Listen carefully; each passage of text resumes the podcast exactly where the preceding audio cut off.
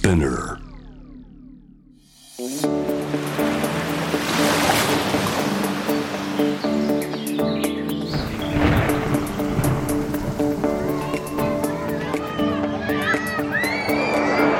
SDGs Explain for Business SDGs を仕事に生かすナビゲーターは SDGs を軸に活動するワールドロードの CEO 平原伊文です国連が掲げる持続可能な開発目標 SDGs を達成するためには個人はもちろん企業政府それぞれが考えアクションを起こしていく必要があります。その中でも生活者に身近な企業が変化していくことは社会にとって大きな意義を持っていると思います。この SDGs を仕事に生かすでは試行錯誤しながら SDGs に取り組んでいる企業のアクションや抱えている悩みを共有していきます。私たちが生きていく中で必要不可欠な食事。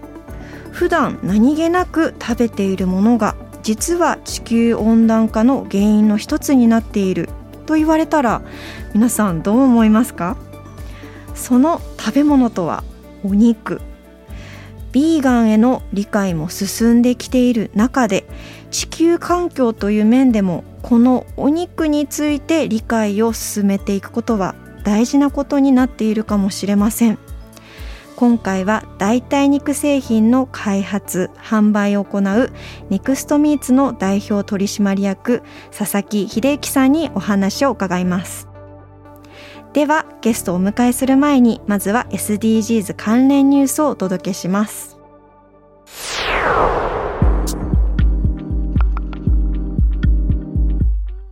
USJ 髪の色やメイクなどの服装規定を男女統一。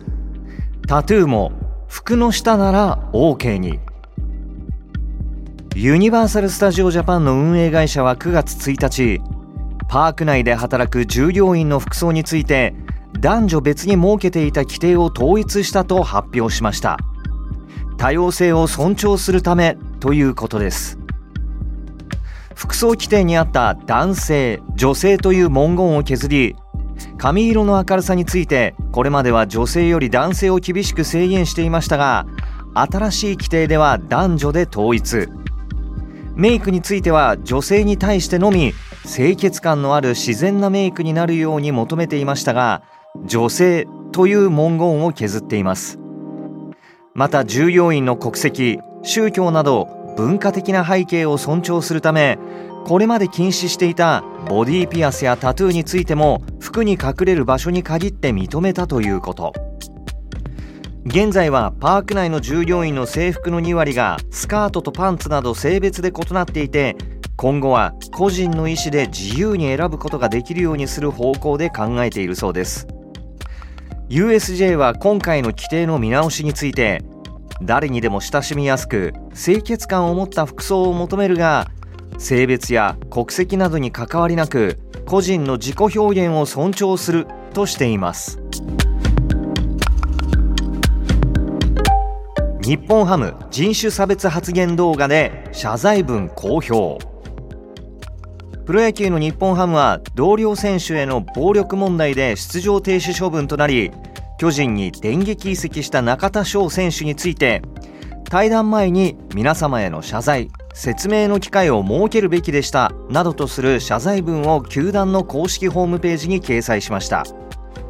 ファン宛てに河村浩二球団社長の名前でファイターズの中田翔としての声を発する機会を設けるままの対談となってしまい皆様を失望させてしまったことを深くお詫び申し上げますと謝罪しています。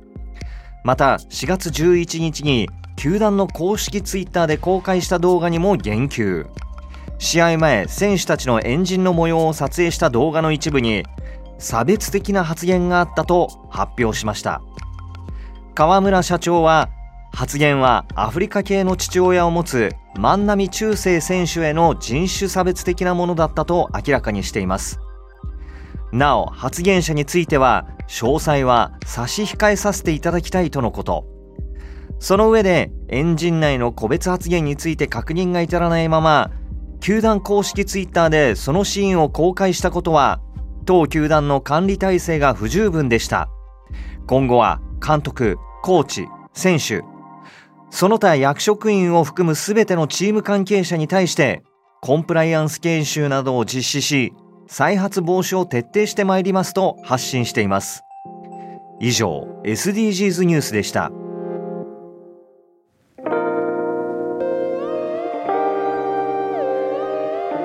改めまして SDGs を仕事に生かすナビゲーターの平原伊文です。それではゲストをご紹介しましょう。代替肉製品の開発販売を行うネクストミーツの代表取締役佐々木秀幸さんにリモートでお話を伺います。佐々木さんよろしくお願いします。はいお願いいたします。はい。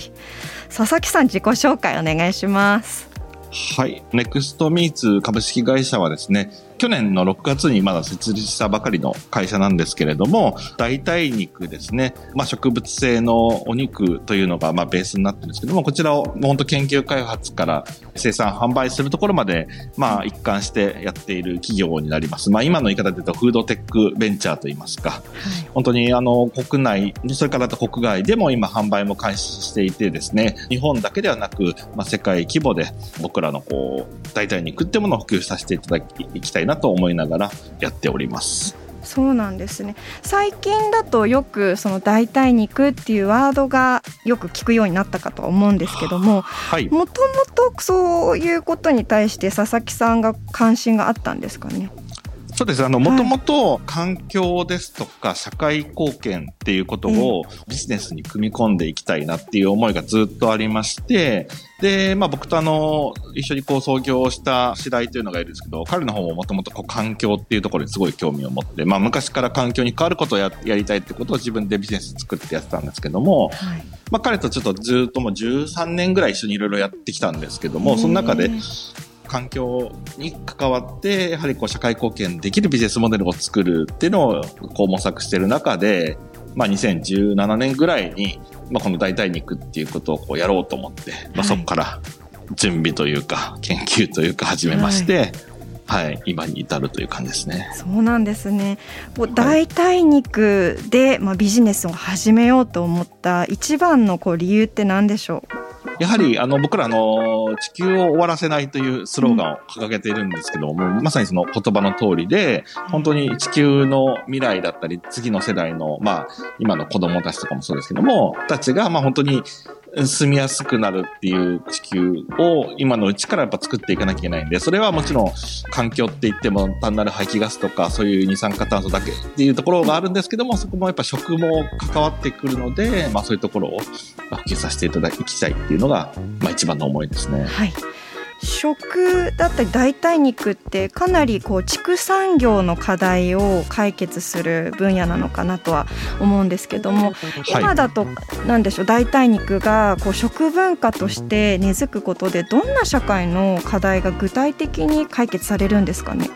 畜産業界っていうのがそもそも結構なエネルギーを使っていて実際にあの国連の方の数字でも14とか15%とかぐらい全体のシェアのですね、CO2 出してて、うん、まあこれが結構輸送業界と同じぐらいって言われるので、やはり車とか飛行機とか、そういった化石燃料を使う業界とも同じぐらい出してるっていうこと自体がまあそもそも知られてないことなんですけども、はいなんで、あの、ここを今のまんま10年、20年、50年と続けていくことっていうのは、やはり今の言い方で言うとサステナブルな社会ではないっていう、まあ今、そういう時代になってきてるので、じゃあそこを限りなくゼロに近づけるためにはどうしていこうと。いった時に、じゃああの、まあ、お肉をゼロになくすっていうのはなかなか難しい話ではあるんですけども、まあまず普段の食卓の中で、例えば週に1回とかでもいいので、変わっていくことで、よりそういった環境負荷っていうのが少しずつ下がっていくと思ってるので、まあ今まで高度経済成長でどんどんやってきた中で、まあ環境って空気なんかもそうですけども、空気汚染とかそういうのもどんどんこう見直していかなきゃいけない、まあそういった時代になってきてるっていうところで、まあ本当に食と環境っていうのは深く関わってるかなと。そうなんですね。私ですね実はあの焼肉がもうここで言うのもあれなんですけど焼肉が大好きすぎてコロナ前は週に23くらいあの近所にある焼肉屋さんに行ってたんですね。はい、でちょっとまあ勉強不足だからこそ佐々木さんに聞きたいのがこう14%かこう15%の CO2 を排出するっていうところでいうと具体的にどんな過程で CO2 が排出されているんでしょうか？はい。まあ一番よく言われるのが、まずあの、牛の出すゲップとかですね、そこにメタンガスっていうのが結構入ってて、結構なこう量を出すんですよね。で、まずそういうのが一つっていうのと、単純に牛が出すだけではなくて、畜産っていうものが、まあその商品化されてくるところまで、いろんな環境負荷があるので、例えばまあ水資源いっぱい使うとかもそうなんですけど、じゃあその水資源使った資源だったり、飼料のために使う広大な土地だったり、そこに対していろんなエネルギーを使っていくんですよ。そういうのを全部合計していくと、大体14%とか15%になるという、まあそういった計算の仕方なので、単純にまあ牛のゲップメタンガスっていうのがよく言われますけども、それ以外の飼料を作ったり、水を使ったり、まあ使った水をまたきれいに戻したりとかっていういろんなエネルギーがかかってるので、まあその単純にまあ牛、豚、鳥とかそういうものを特に工場式って言われてたくさん広大な場所っていうか放牧ではなくてですね、建物の中で作るとかってなってくるときに、相当なエネルギー負荷がかかってくると。はい。まあそういったところですね。とはいえですね、もう一回ちょっと焼肉好きのところだからこそちょっと聞きたいのが、はい、結構美味しさも大事なのかなって思っていて、はい、いや肉が好きだからこそ、でもこう代替肉って本当にこう美味しいんだろうかっていう悩みもあるんですね。そこはどうでしょう？はい、何かこう美味しさと環境問題の解決のこの両輪をするにあたって、ネクストミーツさんがこう取り組んでいることとかあるんですか？はい。えっと、本当これ、あの、おっしゃる通りで、単純に植物性のタンパク質っていうのを取りましょうっていう話になると、別にお肉の形しなくてもよくて、どういう形でもいいか一番取りやすい形を作ればいいんですけども、僕らのやっぱり目的というか、そこは畜産を、過剰な畜産っていうのをどんどん減らしていかなきゃいけないっていうところで、まさにこうお肉が好きな方が美味しいって言ってくれるものを作らないと、じゃあタンパク質は別で取るけどお肉は食べようっていう、まあなんか本末転倒な形になってしまうので、まあそういった意味で僕らもある程度お肉の方には寄せていきつつも、だからお肉が好きな人が食べて、あ、これだったら別にお肉じゃなくてもこっちでいいじゃんみたいな、まあそういったところを狙っていますし、まあ僕らの目標はお肉より美味しいものを作るっていうところなので、なかなかこう美味しいものじゃないとこう続かないというか、はい、無理して食べたり我慢して食べたりするものでもないと思ってるので、はい、新たなこう食の選択肢の一つとなるべく、あの、お肉より美味しいものを目指すっていうのが僕らの考え方です。なるほど。佐々木さん、あの、代替肉が普及すると、はい、少しこう既存の畜産業にとっては脅威とも思われるのかなって思うんですけども、そこはどうなんでしょう？はい。僕らもその脅威になりたいと思ってるわけではなく、まあ今までのこう時代はそれで良かったものがやっぱり時代ともに変わっていかなきゃいけないものってあると思うんで、そういったところは僕らもその畜産業界の方とコミュニケーションを取っていきたいと思ってますし、まあ一緒に考えていく、じゃあ地球のためにどうしていくべきだろうっていうふうに、まあ本当考えていかなきゃいけなくて、なんか単純にそれが脅威で畜産の方々がなんか仕事なくなっちゃうみたいになってますけど、世の中ってでもどうしても変わっていくので、それは自動車業界のガソリン車作ってる人たちも同じ思いですし、変な見方すると、タバコを作ってきた会社も、今すごいこう、端っこに寄せられてますけど、彼らもじゃあ商売はなくなるかもしれないですしっていうのは、どこも一緒だと思うんで、まあそういった意味では本当に一緒になって考えていくって必要があるのかなと思ってます。最近だと、まあ、日本ではこう大手ファストフード店だったりあとこうスーパーとかでもよく代替肉を見かけるようになったと思うんですけども、はい、海外と比べた時に日本における代替肉の普及率だったりあと海外の何か事例とか状況どうなのかとかご存知だったりしますか？はい。えっと、まあ、海外は割と、特に欧米ですかね、アメリカとかヨーロッパあたりは、街中でも結構気軽に食べられる、あの、ものがだいぶ定着しつつあるので、もちろんそういうのを扱ってるところもあるんですけども、大手のそういうファーストフードとかだったら大体置いてあったりするので、まあ選べる体制ができてたりしますね。はい、何が違うかっていうと、アメリカとかまあヨーロッパはそのベジタリアン、ビーガンっていう方ももともと多くて、そういう人たちが生活の中とか市場の中である程度一定の位置があるので、そういった方々のためのものもちゃんとしとかなきゃいけないですよねっていうのが割と周知されてたりするんですよね。でそういった意味で、こういった新しい植物性のお肉だとビーガンとかベジタリアンの方食べられる方も多いんで、そういった対応、そういう考え方、まあ、食の多様性が割としっかりしてるというか、はい、そんな感覚がありますね。で、あとはまた、ヨーロッパの方だと、ちょっとこう、環境意識の高い国とかも結構あったりするので、うん、そういったところから食を変えていく、見直すって方も増えてるかなと。なんで、日本よりもちょっと2、3歩進んでるようなイメージではありますね。それと比べた際に日本の今の現状ってあのどんな感じなんでしょうか？まあ日本はようやく去年ぐらいからこういう言葉を聞いてきたりとか、あとこれ、あの、個人的にあんまり好きじゃないんですけど、あの、大豆ミートっていうワードが結構あちこちちらほら見るような形があると思うんですけども、はい、まあようやくそれが見えてきてなんだろうこれとかだったりする。でも日本ってあまりベジタリアンビーガンって人が少ない上に、あんまりそういう人たちも声を上げないというか、実はみたいな人たちが多くて、なんであんまり市場もそういう多様になってなかったりするんですよね。うん、でまあ別に僕らベジタリアンビーガンのためにの食品を作ってるわけではないので、一般の人が食べてもらうようにしてるんで、またちょっと違うんですけども、そういった市場の違いがあったり、あとはあの僕は個人的に日本ってこう和食がそもそもヘルシーなものが多いんで、なかなか食を変えようっていうところに結びつかないのかなと思ったりもしますね。そうなんですね。佐々木さん、大豆ミートっていう言葉が嫌いっていうことなんですけど、はい、なんでなんですか？えっと、これまあそもそもこの言葉が僕はあまりこう美味しそうな言葉に見えないっていうのがあって、あるっていうのもあるんですけど、えー、あと大豆がそもそもこう正解ベストな原料でないと僕は思ってるのでよりサステナブルな原料にしたいですし大豆ミートって定義されてしまうとそれ大豆でしか作ったものになってしまうんでなんか僕らもっとこういろんな幅広い意味で使いたいので使わないようにしていますね。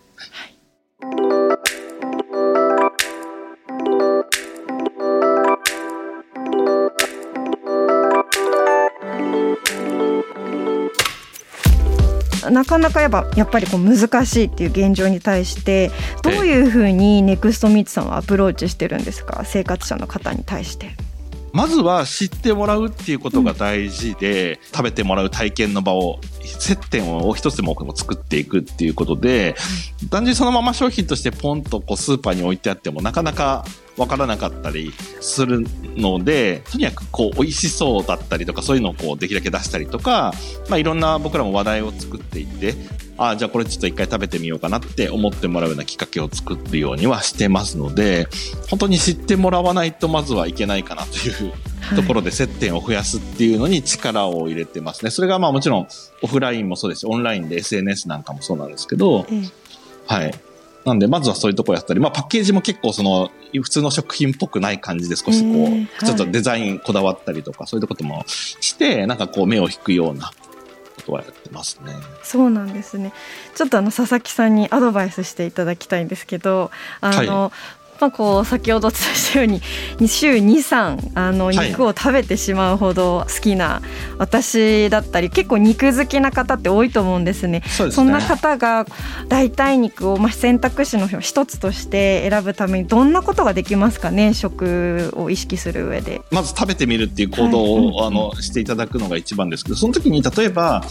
じゃあなんでそもそも代替肉あるんだろうってこうなんか疑問を持っていただきたいなとは思っていて、はい、僕らも環境のためにこれを食べなさいっていうなんかこう積極臭く言いたいわけでもなくあくまでライフスタイルの中に定着することを求めていて、うん、でその中で、まあ、実際美味しく食べられるしそれが結果的に健康とか環境にもつながりますよねっていうところに行きたいのでじゃあ食べてもらって、じゃあ美味しい、美味しかったらじゃあもう一回じゃあ次、なんか違う食べ方してみようかなだったり、いろんな考え方ができると思うんで、もう本当にすごいシンプルにあの、まあ、行動というか、いきなり毎日変えるっていうのは大変なんで、なんかじゃあ週1回でもいいし、なんかそういうこう決めて、じゃあこの日はちょっと自分の中で動物性食品を取らないようにしてみたらどうだろうみたいなことを試してもらったらいいのかなと思ってますね。はい。最後にですね SDGs を仕事に生かすをテーマにやってるので明日から仕事で使える Tips だったりをゲストの方々に伺ってるんですけども佐々木さんどうでしょうさまざまな取り組みを今されてる中で、はい、まあ、佐々木さんご自身が今取り組まれている SDGs のアクションでリスナーの方々も明日からちょっと一歩踏み出せるようなアクション何かあれば教えてください。えっとまあ、まずはネクストミーツを食べる まあそれもありますし、まあ本当にあの食でも何でもいいんですけども、結構今の世の中ってあんまり日本にいると変わらないんですけど海外見るとそういう遠い国のお話みたいな感じで氷が溶けたりとか見ることあると思うんですけど、まあ、実際本当に結構地球のこう気候変動って深刻にはなってるので、まあ、そういうのをこういろんなシーンでこうちょっとやっぱ意識してもらったり考えてもらう。っていうことはすごい大事かなとは思ってるんですね。ちょっとしたニュースでもよく考えたら、これって大変なことじゃんみたいな結構あったりするんですよね。その今年も東北地方に初めて史上初台風が上陸しましたって、普通のニュースっぽいですけど、これってすごいことで、相当それだけ海とかそういうところの温度が上がったりとか、気候が変わってきてるってことなので、いや、それに対して、じゃあ何ができるのかっていうのは、細かいこと言えばゴミの分別もそうですし、なんか、ゴミ減らしたりとかもそうですし、食もそうですし、あの、いきなり全部変えられないんで、ただ今変えたからすぐ変わるものでもないので、本当にそうやってライフスタイルを見直すっていうのが大事なんじゃないですかね。うん。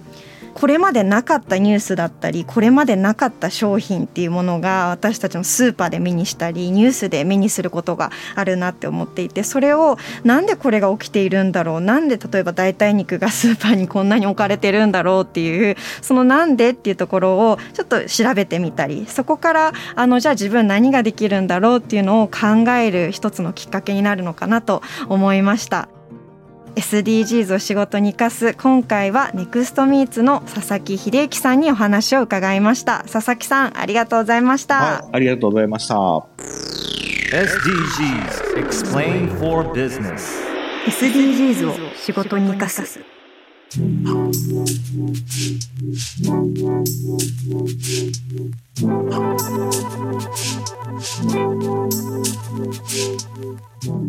ここからは仕事で使える SDGs の数字に関するトピックをご紹介します。今日の数字は346億です。市場調査会社のシードプランニングによりますと、日本での代替肉の市場規模はなんと2020年で346億円です。2030年におよそ2倍の780億円になると予想されています。以前もこのポッドキャストでお伝えしましたが世界の市場規模は2020年におよそ2572億2030年には1兆9000億円までに拡大すると予想されています。世界が10年で7倍の需要が予想されているのに対して日本は10年で2倍の拡大予想ですね。代替肉の日本への受け入れ方に注目。うん、したいところなんですけれどもどうでしょう皆さんあの今日のゲストですね佐々木さんも言っていたのがまだまだあのちょっと難しい中でも一つこう選択肢が増えたっていう点で見ると代替肉を食べなきゃではなくってあ一個なんか食べれるレパートリーが増えたなっていうふうに思うと少しこう一回食べてみてもいいのかなと思いました。今日ご紹介した数字は2020年の日本での代替肉の市場規模346億円でした。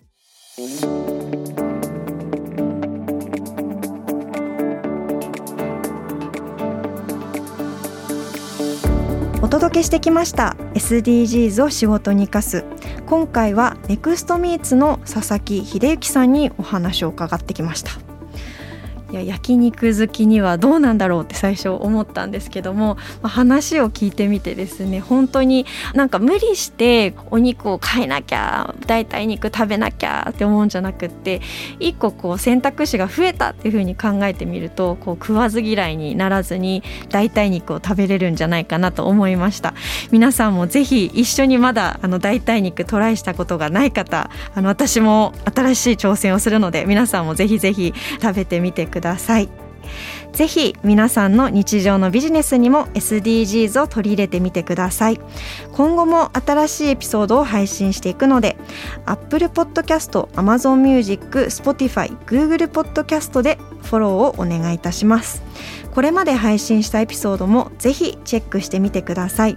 このプログラムへの質問や感想取り上げてほしいテーマなどは「ハッシュタグ #SDGs を仕事に生かす」でツイートお願いします。最近ツイッターを見ているとツイートを取り上げてくれてありがとうございます。とか、まあ、そういう意見をいただいて私もすごいデジタル上でこういうふうに皆さんとこう対話ができて嬉しいなって思ってるのでぜひ皆さん引き続きツイートしてください。生かすの漢字は活動の活です。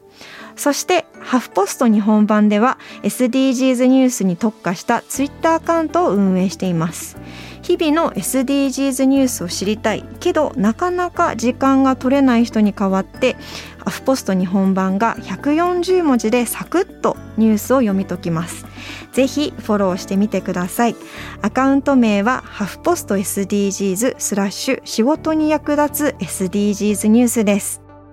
ということでここまでのお相手は平原イブンでした。